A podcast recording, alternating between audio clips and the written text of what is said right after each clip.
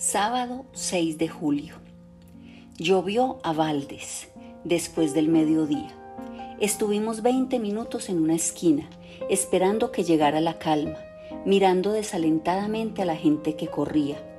Pero nos estábamos enfriando sin remedio y yo empecé a estornudar con una regularidad amenazadora.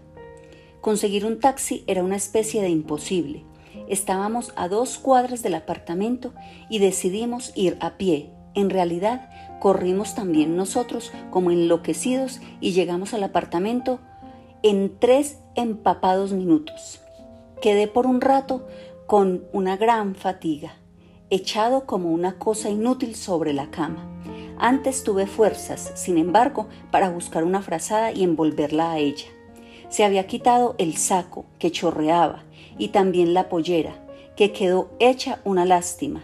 De a poco me fui calmando y a la media hora ya había entrado en calor. Fui a la cocina, encendí el fogón, puse agua a calentar. Desde el dormitorio ella me llamó. Se había levantado, así envuelta en la frazada, y estaba junto a la ventana mirando llover. Me acerqué, yo también miré cómo llovía no dijimos nada por un rato. De pronto tuve conciencia de que ese momento, de que esa rebanada de cotidianidad era el grado máximo de bienestar, era la dicha. Nunca había sido tan plenamente feliz como en ese momento, pero tenía la hiriente sensación de que nunca más volvería a hacerlo, por lo menos en ese grado, en esa intensidad. La cumbre es así, Claro que es así. Además, estoy seguro de que la cumbre es solo un segundo, un breve segundo, un destello instantáneo y no hay derecho a prórrogas. Allá abajo, un perro trotaba sin prisa y con bozal, resignado a lo irremediable. De pronto se detuvo y obedeciendo a una rara inspiración, levantó una pata, después siguió su trote tan sereno, realmente parecía que se había detenido a, cerciorarse de que seguía lloviendo. Nos miramos a un tiempo y soltamos la risa. Me figuré que el hechizo se había roto, que la famosa cumbre había pasado, pero ella estaba conmigo. Podía sentirla, palparla, besarla. Podía decir simplemente, Avellaneda, Avellaneda. Es además un mundo de palabras. Estoy aprendiendo a inyectarle cientos de significados y ella también aprende a conocerlos. Es un juego. De mañana digo Avellaneda y significa buenos días. Hay un Avellaneda que es reproche, otro que es aviso, otro más que es disculpa. Pero ella me malentiende a propósito para hacerme rabiar. Cuando pronunció el Avellaneda, que significa hagamos el amor. Ella muy ufana contesta, ¿te parece que me vaya ahora? Es tan temprano. Oh, los viejos tiempos en los que Avellaneda era solo un apellido, el apellido de la nueva auxiliar. Solo hace cinco meses que anoté, la chica no parece tener muchas ganas de trabajar, pero al menos entiende lo que uno le explica. La etiqueta para identificar a aquella personita de frente ancha y boca grande que me miraba con enorme respeto, ahí estaba ahora, frente a mí, envuelta en su frazada. No me acuerdo cómo era cuando me parecía insignificante, inhibida, nada más que simpática. Solo me acuerdo de cómo es ahora una deliciosa mujercita que me atrae, que me alegra absurdamente el corazón, que me conquista. Parpadeé conscientemente para que nada estorbara después. Entonces mi mirada la envolvió, mucho mejor que la frazada. En realidad, no era independiente de mi voz, que ya había empezado a decir Avellaneda. Y esta vez me entendió perfectamente. Domingo 7 de julio. Un día de sol espléndido, casi otoñal. Fuimos a Carrasco. La playa estaba abierta, tal vez debido a que, en pleno julio, la gente no se anima a creer en el buen tiempo. Nos sentamos en la arena. Así, con la playa vacía, las olas se vuelven imponentes. Son ellas solas las que gobiernan el paisaje. En ese sentido me reconozco lamentablemente dócil, maleable. Veo ese mar implacable y desolado, tan orgulloso de su espuma y de su coraje, apenas mancillado por gaviotas ingenuas, casi irreales, y de inmediato me refugio en una insoportable admiración. Pero después, casi enseguida, la admiración se desintegra y paso a sentirme tan indefenso como una almeja, como un canto rodado. Ese mar es una especie de eternidad. Cuando yo era niño, él golpeaba y golpeaba, pero también golpeaba cuando era niño mi abuelo, cuando era niño el abuelo de mi abuelo, una presencia móvil pero sin vida, una presencia de olas oscuras insensibles, testigo de la historia, testigo inútil porque no sabe nada de la historia. Y si el mar fuera Dios, también un testigo insensible, una presencia móvil pero sin vida. Avellaneda también lo miraba, con el viento en el pelo, sin pestañear. ¿Tú crees en Dios? dijo continuando el diálogo que había iniciado yo mi pensamiento, no sé. Yo querría que Dios existiese, pero no estoy seguro. Tampoco estoy seguro de que Dios, si existe, vaya a estar conforme con nuestra credulidad a partir de algunos datos desperdigados e incompletos. Pero si es tan claro, tú te complicas porque quieres que Dios tenga rostro, manos, corazón, Dios es un común denominador. También podríamos llamarlo la totalidad. Dios es esta piedra, mi zapato, aquella gaviota, tus pantalones, esa nube, todo. Y eso te atrae. Eso te conforma. Por lo menos me inspira respeto. A mí no.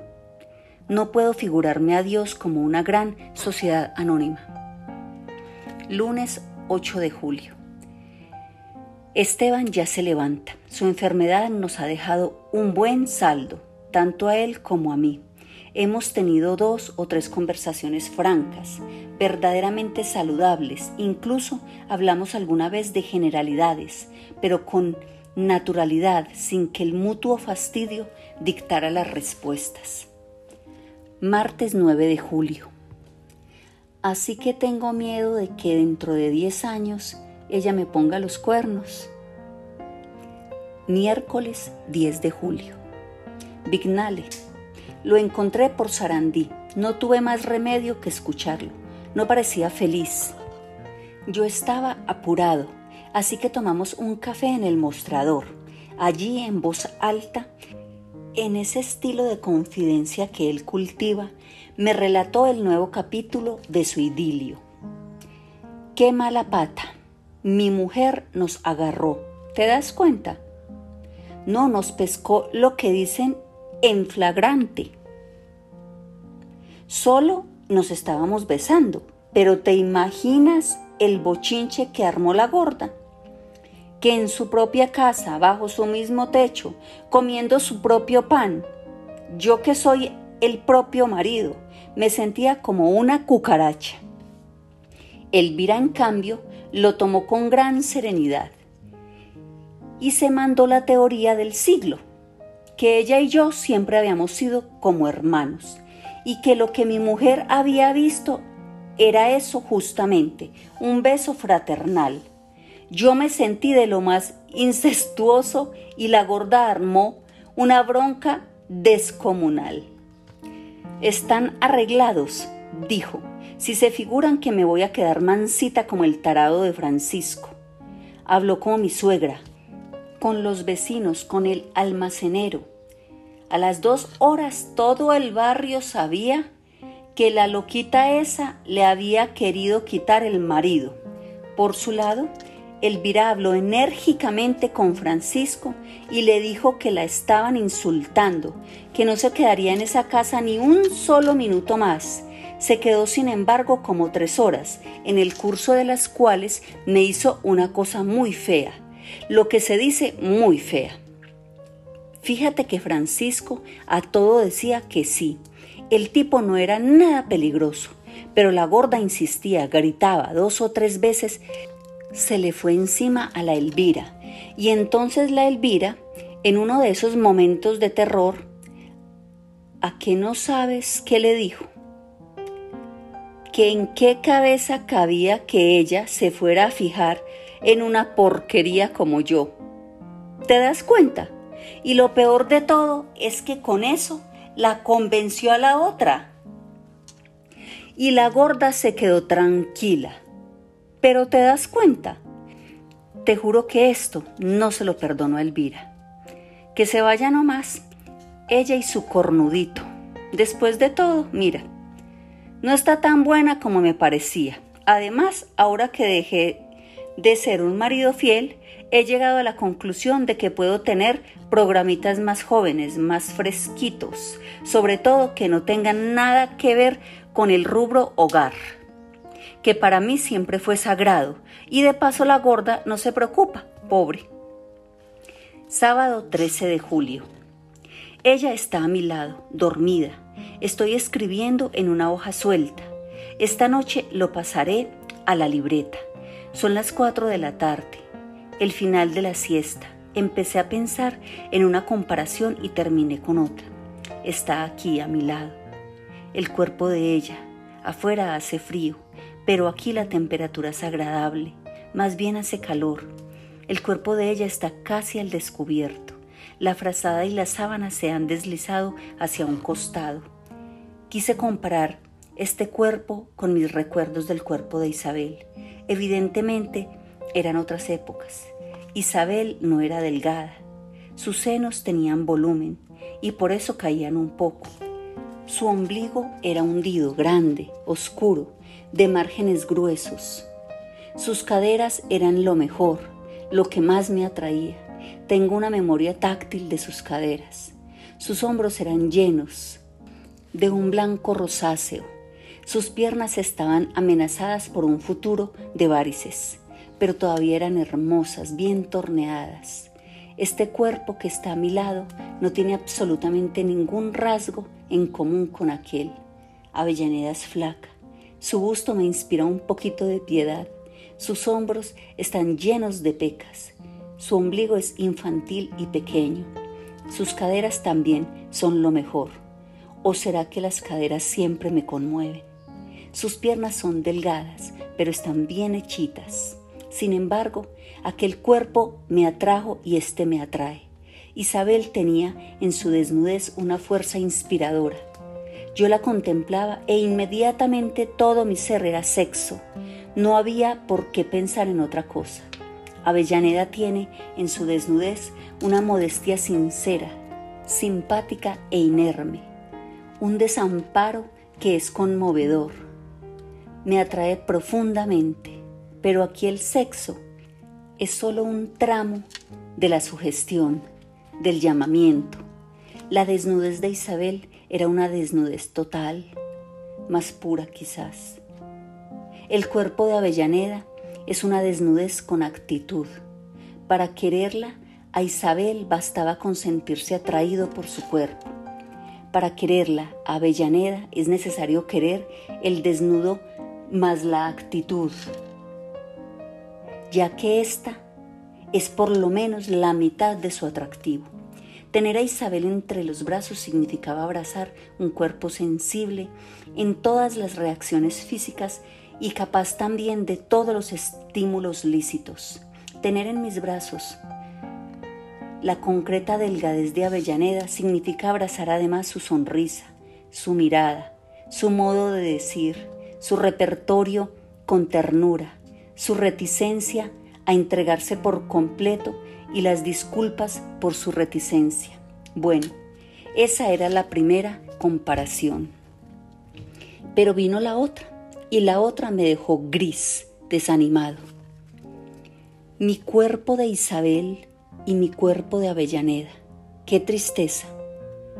Nunca he sido un atleta líbreme Dios.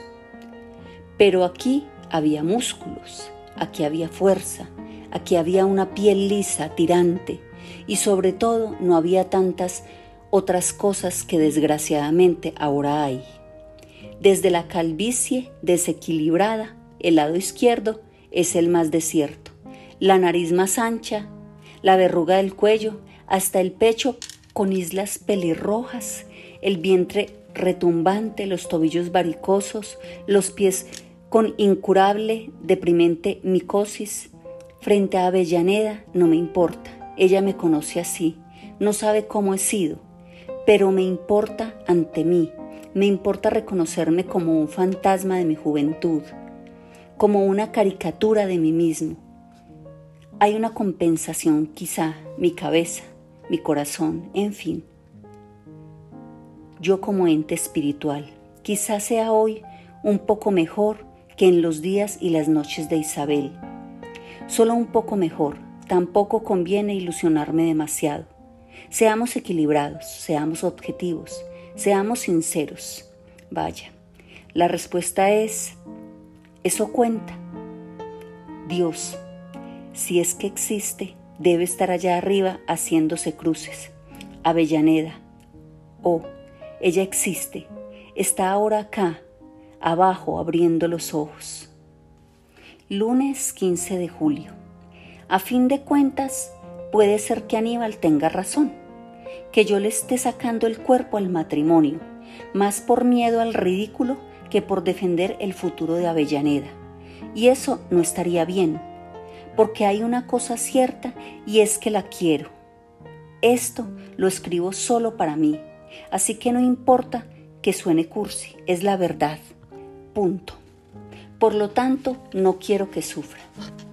Yo creía, en realidad creía saberlo, que estaba eludiendo una situación estable para que Avellaneda siempre estuviera libre, para que dentro de unos años no se sintiera encadenada a un vejestorio, si ahora resulta que eso era solo un pretexto ante mí mismo, mientras que la verdadera razón era una especie de seguro contra futuros engaños, está bastante claro que había que cambiar toda la estructura, todo el aparato exterior de esta unión.